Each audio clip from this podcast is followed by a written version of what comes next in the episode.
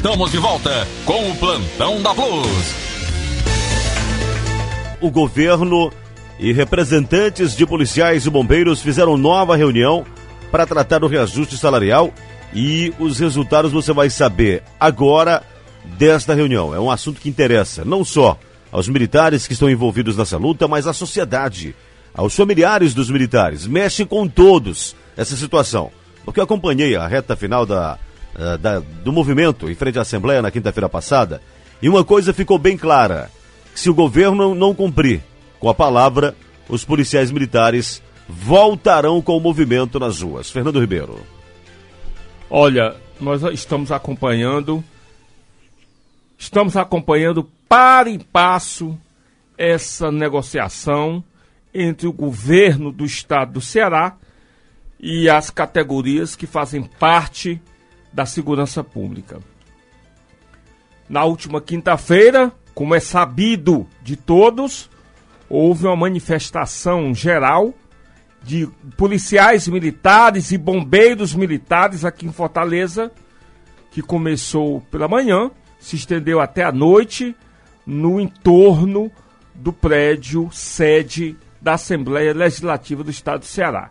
Aqui no bairro Dionísio Torres, próximo inclusive aqui da nossa emissora.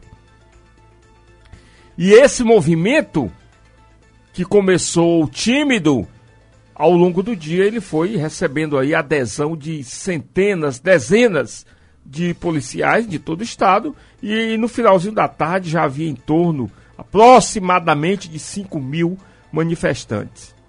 E isso então forçou o governo a receber lá do Palácio da Abolição uma comissão formada por representantes das, das categorias e também deputados estaduais que estão acompanhando essa negociação para essa primeira é, aproximação, né, digamos assim, entre as partes.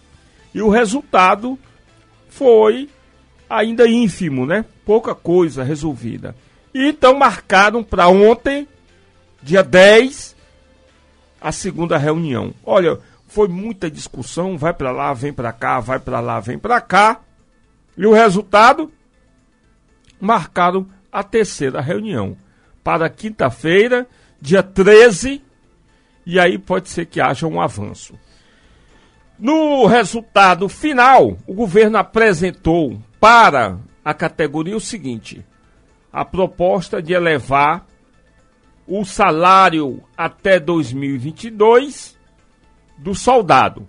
Antes, iria passar de R$ 3.475 e setenta e quatro centavos para e três. Olha lá, vou repetir, de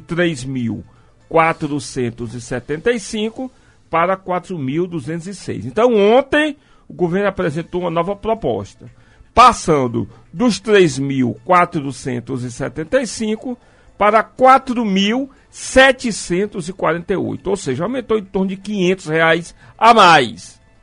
Consideravelmente. Esse aqui é um dos, um, um dos avanços.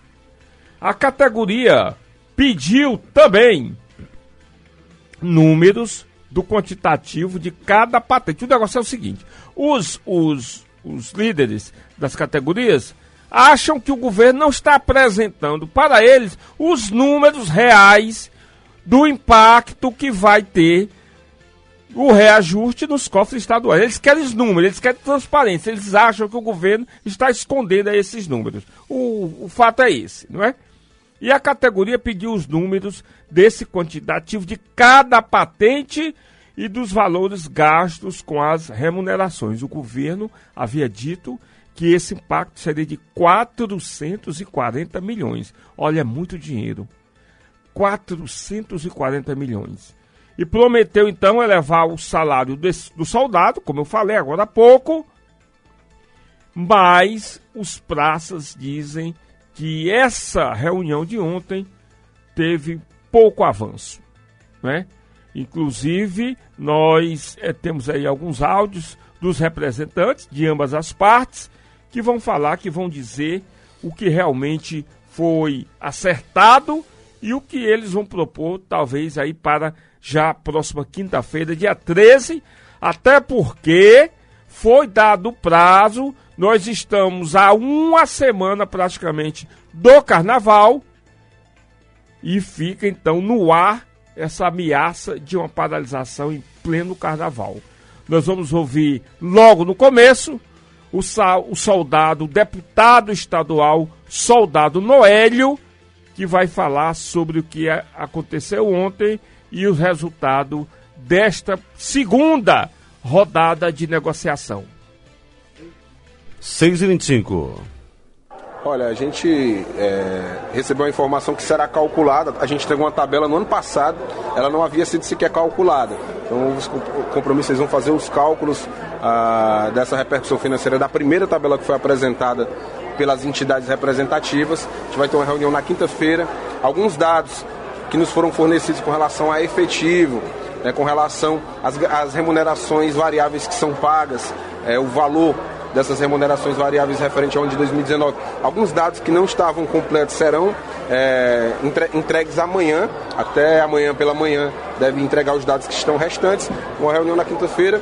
Acho que o principal é o compromisso é, de tentar resolver tudo isso até o início da semana que vem, porque houve um compromisso por parte do governo de se votar é, essa proposta ainda em fevereiro para ser implementada em março. Então a gente está correndo contra o tempo para chegar a esse consenso, a uma tabela que seja justa para a categoria e, e, e, que a gente consiga consensuar.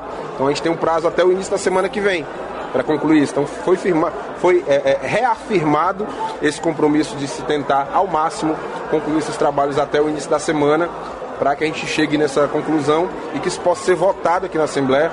Essa proposta seja votada aqui na Assembleia, caso seja consensuada, seja votada para implementação já para o mês de março. Deputado, muito se fala sobre os parcelamentos, né? O que é que se foi discutido, o que é que os senhores bateram na tecla com relação a esse assunto? Olha, alguns compromissos que foram firmados, eles estão mantidos, né? É o que se espera e que o governo cumpra com sua palavra, estão mantidos, que é, com, por exemplo, a questão do aumento do valor da primeira parcela, é, por conta da, da questão da extinção do auxílio especial de reforço à renda, foi 3%.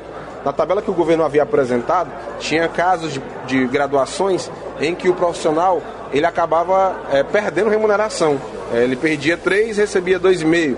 Então, na conta, acabava perdendo remuneração. Então, é, houve compromisso de apresentar uma proposta em que, de fato, haja uma reestruturação. Nós estamos discutindo reestruturação de salário, então não dá para ter, é, imaginar uma reestruturação onde o profissional vai receber é, ou um valor irrisório ou até mesmo perder parte da remuneração. Então, aí está esse compromisso. É, alguns compromissos firmados com relação ao aumento do, é, do valor da primeira parcela, redução do número de parcelas, é, acesso aos dados de gratificações para que a gente possa jogar parte dessa dessas gratificações para a renda fixa, para levar a renda fixa do policial e do bombeiro militar. Né? Eu acho que o principal compromisso, o encaminhamento de a gente tentar trabalhar isso ao máximo para é, concluir tudo até o início da semana, porque se a gente, se há o compromisso do governo de pagar em março, tudo isso tem que ser é, definido até o início da semana que vem para poder ser votado aqui na Assembleia. 6 e 20 Fernando Ribeiro. Bom, tá aí, aí está a palavra do deputado estadual Soldado Noélio. Veja como é importante a presença de um representante de classe dentro da Assembleia Legislativa. Tanto faz ser médico, engenheiro, policial, né? um jornalista, enfim, é muito importante que tenha-se um representante da sua categoria dentro da Assembleia. Muito importante. Então, o soldado Noélio falou aí, e o que mais me chamou a atenção foram dois pontos. Primeiro, essa questão da remuneração quando você é promovido. Um camarada é, é soldado e aí é promovido para cabo, rapaz. Aí recebe 80 reais a mais, 60 reais, 20 reais. Quer dizer, não existe, né? E a outra é a questão dos prazos. O prazo está correndo. A categoria deu prazos e espera-se que esta mensagem do governo, já fechada com base nas negociações, seja encaminhada e votada no plenário da Assembleia ainda em fevereiro, porque vão correr a CEPLAG, que é a Secretaria de Planejamento, bem como a Secretaria da Fazenda, que tem a chave do cofre do Estado, para poder pagar este novo salário aos policiais, civis, militares, bombeiros e peritos ainda no começo de março, ou seja, o salário relativo ao mês de fevereiro. Vai ser uma correria, porque temos ainda a próxima semana, não é? Cinco mais três, temos oito dias úteis, porque depois já tem o carnaval.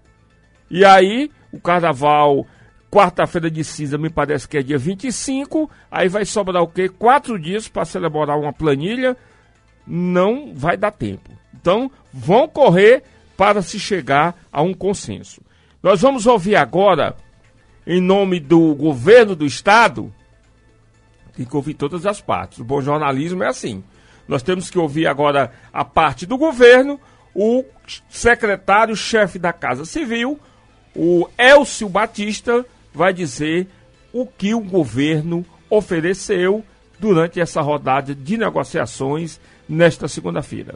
6 e 31 Olha, a gente vai levantar os números, né? Sempre uh, a gente tem tratado com muita responsabilidade essa questão de valorização profissional das diferentes carreiras, para que a gente consiga sempre com muita responsabilidade é, continuar com a folha de salários em dia dos servidores públicos, é, continuar é, fazendo os investimentos necessários e que são demandados pela população do Estado. Então, há, há uma responsabilidade nossa nesse processo na quinta-feira a gente ficou de é, calcular esse impacto e retornar aqui para que a gente pudesse sentar e negociar em torno daquilo que o Estado pode, nesse momento, valorizar a categoria. O governo aceitou reduzir parcela?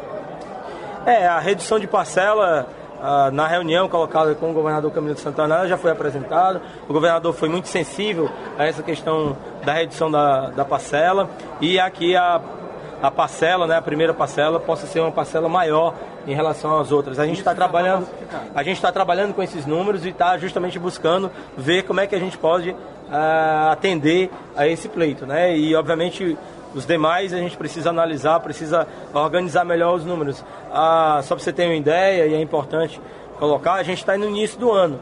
No início do ano é feita toda uma previsão em termos de arrecadação no estado, em termos de receita, mas ao longo dos primeiros meses a gente começa a ver com mais capacidade se esses números vão se confirmar ou não. Né? Então, os dois primeiros meses, eles são muito importantes para isso. Por isso que a gente tem buscado fazer é, com muita responsabilidade a repercussão é, dessa proposta. Quais são esses dados que as categorias pediram que o governo eles, eles pediram o detalhamento é, por posto ou por graduação de policiais militares e bombeiros militares, ou seja, quantos soldados, quantos tenentes coronéis, quantos sargentos, quantos uh, cabos e também pediram para que a gente pudesse repassar para eles o valor de algumas gratificações do Estado. Então a gente vai levantar esses dois dados, vamos ficamos com o compromisso de repassar amanhã e na quinta-feira a gente retornar aqui pela manhã para em cima dos dados e da repercussão financeira dessa proposta, a gente poder analisar e chegar num consenso. O grande objetivo da gente é chegar num consenso, chegar é, numa pactuação aqueles 440 milhões são mantidos? É o teto ou pode ultrapassar? Não, a gente está avaliando exatamente todos os números, né? Uh, a gente fez aquela primeira proposta, uma proposta de valorização profissional diante do quadro que a gente tinha e de que a gente tem em termos de eh, valorização profissional para esse ano. A gente não só tem esse processo em curso, tem uma série de outros processos em curso. Por isso que a gente uh, tem que fazer bastante cálculo, utilizar os números do Estado, o impacto que isso tem na LRF, na Lei de Responsabilidade Fiscal, até porque se a gente não cumprir com a LRF, a gente gera um conjunto de outros problemas, que é justamente, por exemplo, promoção, ascensão, concurso público, tudo isso fica bloqueado, contratação de empréstimo. Então a gente não, não quer isso para o Estado, a gente quer manter a saúde fiscal do Estado, a boa governança, mas ao mesmo tempo a gente entende que a gente vai chegar num consenso, vai chegar numa pactuação com os servidores públicos da área de segurança pública. 6h34, Fernando. Aí está o chefe da Casa Civil. Em resumo, o que ele quis dizer? Não adianta prometer se não vai pagar. Não adianta você prometer 200 e vai pagar 100. Então promete 150 e paga os 150. Então realmente é, é uma, uma matéria controversa, porque incide na lei da responsabilidade fiscal, que todo governo tem, tanto federal, estadual como municipal. Né? Esta lei diz que você, que o Estado, o município ou a União só pode gastar até 51% do seu orçamento em vencimentos, Ou seja, é diferente de você, Leidson Max, que ganha 10 mil reais, né? Então você pode gastar do jeito que quiser. Já um prefeito não pode. De cada 100 reais que o município arrecada, ele só pode gastar até 51 reais em pagamento de salário. É o que a lei da responsabilidade fiscal determina. Bom, gente, e a gente está avançando na hora, mas eu acho que não dá tempo ainda a gente fechar esse assunto que está prendendo aí muita gente no rádio, não é? Todo mundo aí ouvindo, os seus policiais e bombeiros militares, policiais civis, os familiares também. Olha, a esposa do soldado quer saber, viu? Quanto é que ele vai botar no bolso em março, viu? Presta atenção, viu? Vamos lá.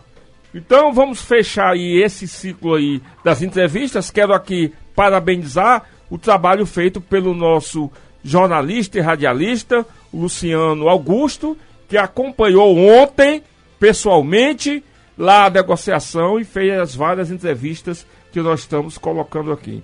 Luciano Augusto, como sempre, um exemplo aí de eficiência e competência no jornalismo. Olha, por último, nós vamos ouvir o presidente da Associação das Praças Militares do Estado do Ceará, as Promesse, o P. Queiroz, Pedro Queiroz, que vai nos dar aí a sua visão sobre o que ele viu durante o acompanhamento desta rodada de negociação. Vamos lá. 6 horas 30 minutos, vamos ouvir. Bom, a princípio houve uma decepção, porque nós esperávamos que o governo já tivesse uma contraproposta depois do dia 6 a nos apresentar que fosse viável, que fosse é, execuível dentro da, da, da, do que a categoria quer. Mas infelizmente só depois de muitas discussões acaloradas né, é que ele compreendeu que a Polícia Militar, seus integrantes, não aceitam mais esse tratamento que o governo do Estado vem dando à categoria.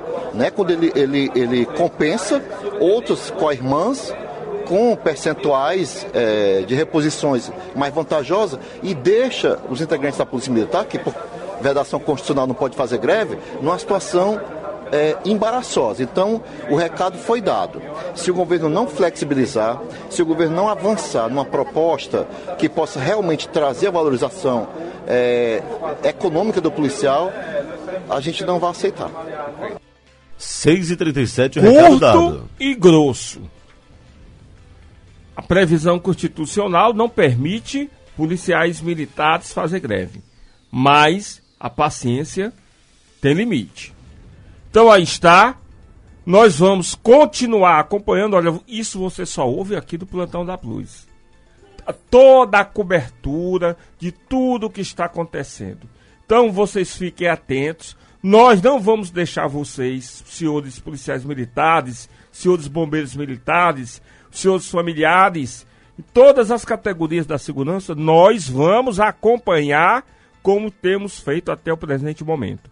Na quinta-feira, dia 13, haverá a terceira negociação e eu digo para vocês aquela coisa: tem que correr contra o tempo para que esse dinheiro saia no começo do mês de março. Então a gente primeiro mais uma vez agradecer ao Luciano Augusto por essa por esse trabalho grandioso que ele fez ontem acompanhando este encontro no Palácio da Abolição e fiquem certos de que na quinta-feira nós estaremos lá novamente e na sexta traremos o que vai acontecer e eu espero que isso é, avance para que a sociedade não fique prejudicada.